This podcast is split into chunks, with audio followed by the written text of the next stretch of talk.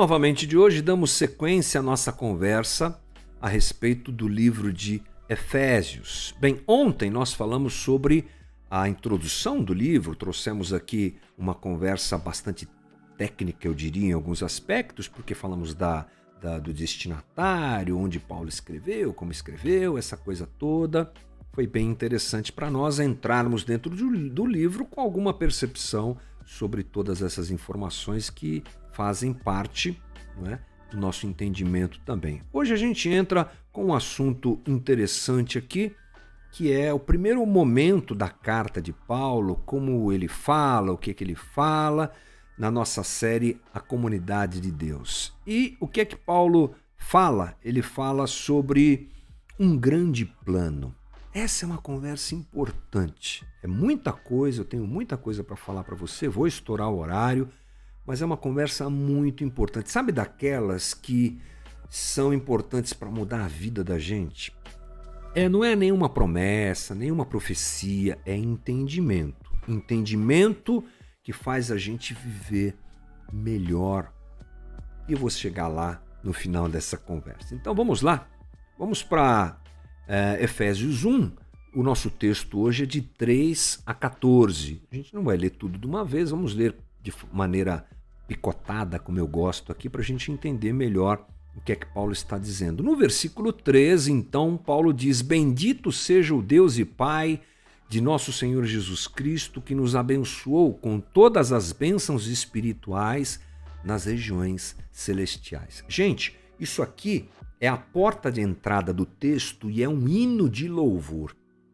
É uma frase cheia de gratidão. Paulo está registrando a sua gratidão por ter recebido uma grande bênção. É assim que ele entra o texto. E o John Stott diz assim: todo parágrafo é um hino de louvor uma doxologia, que quer dizer palavra de glória, ou realmente um elogio, pois esta é a palavra que Paulo entrega. Paulo está cheio de gratidão, cheio de louvor, extasiado em alegria. É muito bacana realmente a gente perceber isso na leitura do texto. Paulo está registrando quem é responsável por dar ao crente a grande bênção. Nessa pequena frase ele faz isso. Quem é que dá essa grande bênção? É a Trindade. A gente vai entender melhor isso. Primeiro ele fala sobre o Deus Pai. É, Deus Pai é a fonte de toda a bênção que nós desfrutamos. O texto ele traz essa informação porque Deus é o sujeito de quase todos os verbos principais nesse versículo, numa análise que a gente pode fazer. É Ele quem tem abençoado, Ele quem escolheu, Ele quem predestinou, Ele quem concedeu gratuitamente todas as coisas. O parágrafo inteiro ele está repleto de Deus Pai. Então, a figura Deus Pai é fundamental no entendimento dessa conversa. Mas não para por aí. Paulo fala sobre Jesus, Jesus Cristo, o Filho. Jesus, gente, aqui é a esfera esfera dentro da qual a bênção divina é dada e recebida por nós. Jesus é o ambiente. Aqui também a figura de Cristo está muito evidente. Nos primeiro, primeiros 14 versículos desse capítulo aqui, Jesus é citado 15 vezes. É isso mesmo. E aqui no primeiro versículo do texto, nós lemos isso ontem, Paulo diz que ele escreve essa carta aos santos e fiéis em Cristo, ou seja, são aqueles que estão em Cristo. Antes em Adão, antes na natureza humana, agora em Cristo. Lembre-se que isso tem tudo a ver com a formação de uma nova comunidade, de uma nova sociedade, mas não só em, mas também através de Cristo. Interessante, em Cristo Deus nos abençoou. No amado, que é Cristo, ele nos concedeu graça de modo que temos nele o perdão dos nossos pecados. É nele que os primeiros crentes judeus vieram a ser povo de Deus. É nele que os crentes foram selados como pertencentes a Deus. Tudo isso está dentro desse texto, do versículo 13 ao versículo 14. Pai, ele dá, é ele que dá, e isso ele faz através do Filho.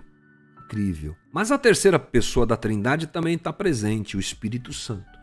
A atividade do Espírito Santo é clara em todo o trecho inicial no livro. Ele é o agente divino que aplica a obra de Cristo em nossos corações. Então, Paulo está deixando muito claro aqui que a bênção ela é dada a nós uh, pela Trindade. É? é a Trindade que se movimenta, é a Trindade que faz isso acontecer. E Paulo diz que essa é, bênção nos é dada nas regiões celestiais em Cristo Jesus. O que ele quer dizer com isso? Regiões celestiais são é, é aquela outra dimensão, é o reino. É a dimensão do reino, que inclusive já está presente em nós. Então, o que é que nós entendemos na abertura aqui dessa conversa? É que nós somos aqueles que creem na Trindade. Somos trinitarianos, é assim que a gente fala. A gente entende que Deus nos abençoa em Cristo com toda a bênção espiritual. Toda a bênção do Espírito Santo nos é dada pelo Pai se estamos no Filho. E em Colossenses, completando aqui, Paulo diz que recebemos a vida completa em união com Ele. Por isso que Paulo está feliz, gente. Paulo está feliz porque a grande bênção está à disposição da humanidade. Ele entendeu isso e o coração dele está explodindo de alegria nesse texto inicial. Bom, mas que bênção é essa? Diz aqui que nos abençoou com toda sorte de bênçãos espirituais nas regiões celestiais em Cristo. Que bênção é essa? Olha, o autor Kurtz Vaughan diz assim: o que o o que o termo usado por Paulo, o termo bênção espiritual, enfatiza não é a fonte das nossas bênçãos, mas a natureza das bênçãos. Elas são espirituais, não são naturais e nem materiais. Então, aqui Paulo faz um contraponto muito interessante com o tipo de bênção que você encontra no Antigo Testamento, que é uma bênção basicamente material, uma bênção basicamente natural. É claro que existem bênçãos espirituais também no Antigo Testamento, mas aqui o que nós encontramos é a bênção espiritual. É aquela que acontece nas dimensões espirituais, que é muito mais real, muito mais importante do que a bênção que a gente pode receber nessa dimensão de vida que temos. Não que Deus não faça, mas Paulo está falando de algo muito maior. Então, o que nós podemos dizer é que a grande bênção é o conjunto de ações divinas que englobam passado, presente e futuro. Gente, isso é muito sério. Nós não estamos falando de uma bênção de prosperidade, claro, isso é muito pequeno. Nós estamos falando só de uma cura que é importante, é legal, mas estamos falando de uma ação de Deus no decorrer da história e que alcança a humanidade. Ontem ainda uh, fazendo um aconselhamento com meu amigo, com um amigo meu, passei algumas horas conversando com ele ontem à noite e toquei nesse assunto. A gente precisa entender melhor que a nossa história está inserida em outra história. Isso traz a nós o entendimento da vida, do porquê nós estamos aqui, do para que nós estamos aqui? Sabe? Esse tipo de pergunta que a gente pouco faz. E a sociedade que a gente vive também pouco faz. Por que, que a gente está aqui? A gente está aqui para ser famoso, para pegar todas as minas, para ter muito dinheiro, para curtir a vida. É, sabe, essas coisas assim que não respondem. Por que, que nós estamos aqui? Paulo está falando sobre isso, sobre existência sobre razão de vida. Então vamos tentar entender melhor isso. Paulo está dizendo que essa grande bênção dada a nós pela Trindade nas regiões celestiais inclui passado, presente e futuro, inclui a eternidade, inclui a ação de Deus em toda a história humana. Então vamos dar uma olhadinha melhor nisso, não é? Passado, o que é que está acontecendo, ou melhor, o que é que aconteceu no passado? Eleição e predestinação. Veja o versículo 4. Porque Deus nos escolheu nele antes da criação do mundo para sermos santos e irrepreensíveis em Sua presença. Olha que incrível. Deus nos escolheu nele antes da criação do mundo. Isso é passado, né, gente? É isso mesmo. Deus, na sua mente maravilhosa, e perfeita, criou um plano incluindo Jesus e nós. E ele resolveu nos tornar, mesmo a gente ainda não existindo, seus filhos. E ele faz isso através da obra redentora de Cristo que ainda não havia acontecido.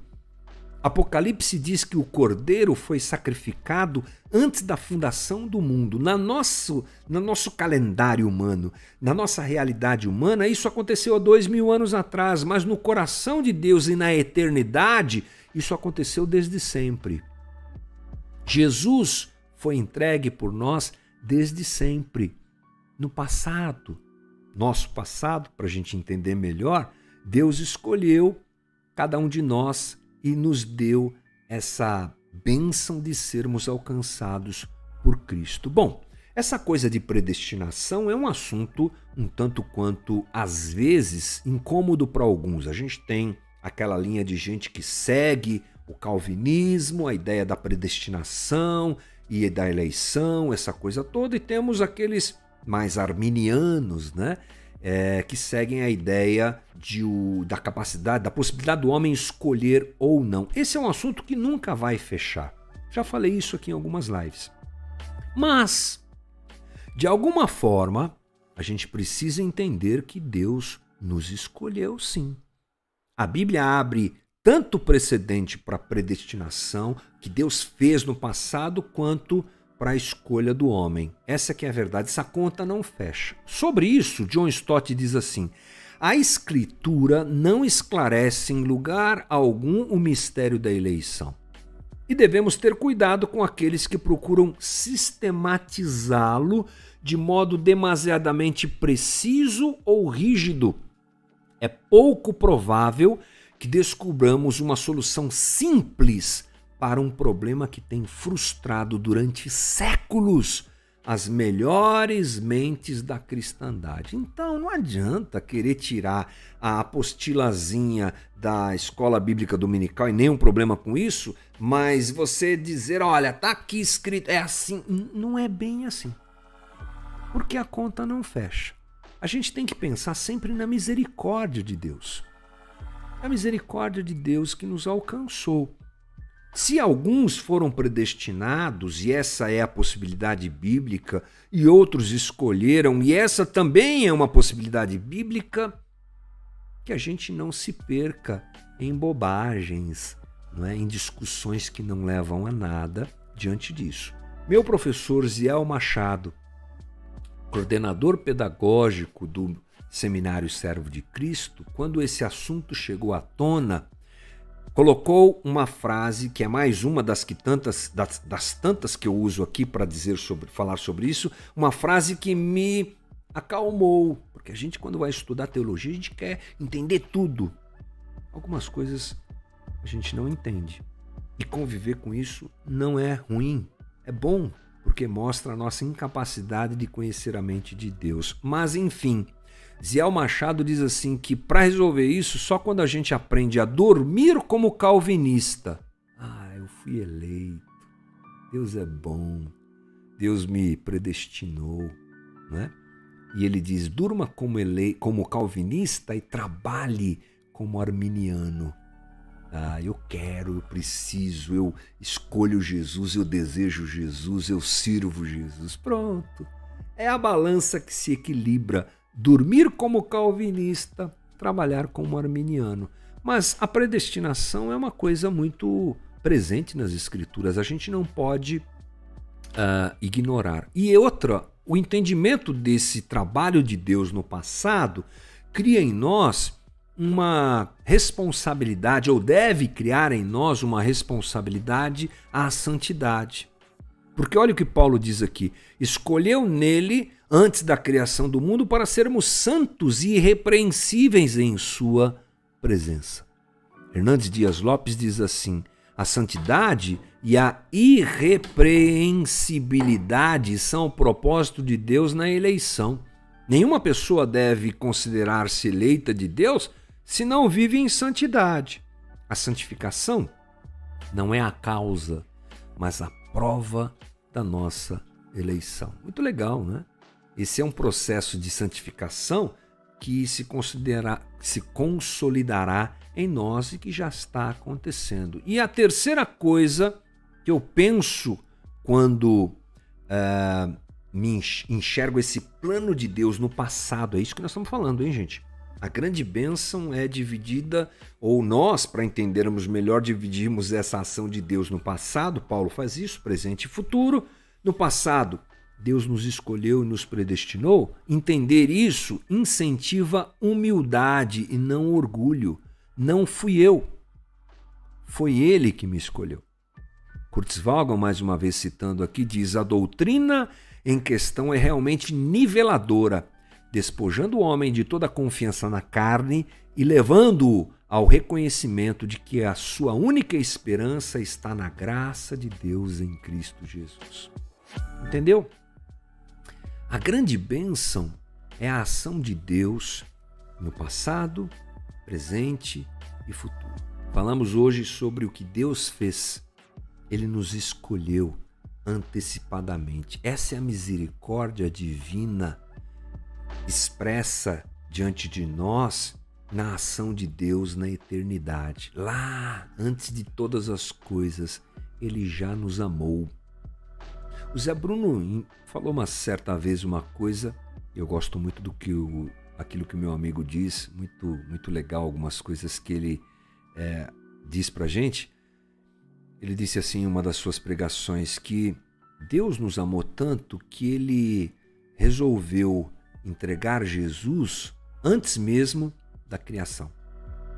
Aquele projeto que ele sabe que não dá certo, mas ele insiste em fazer. Só alguém que ama muito para insistir em entrar em um projeto que sabe que não dá certo. Assim foi Deus.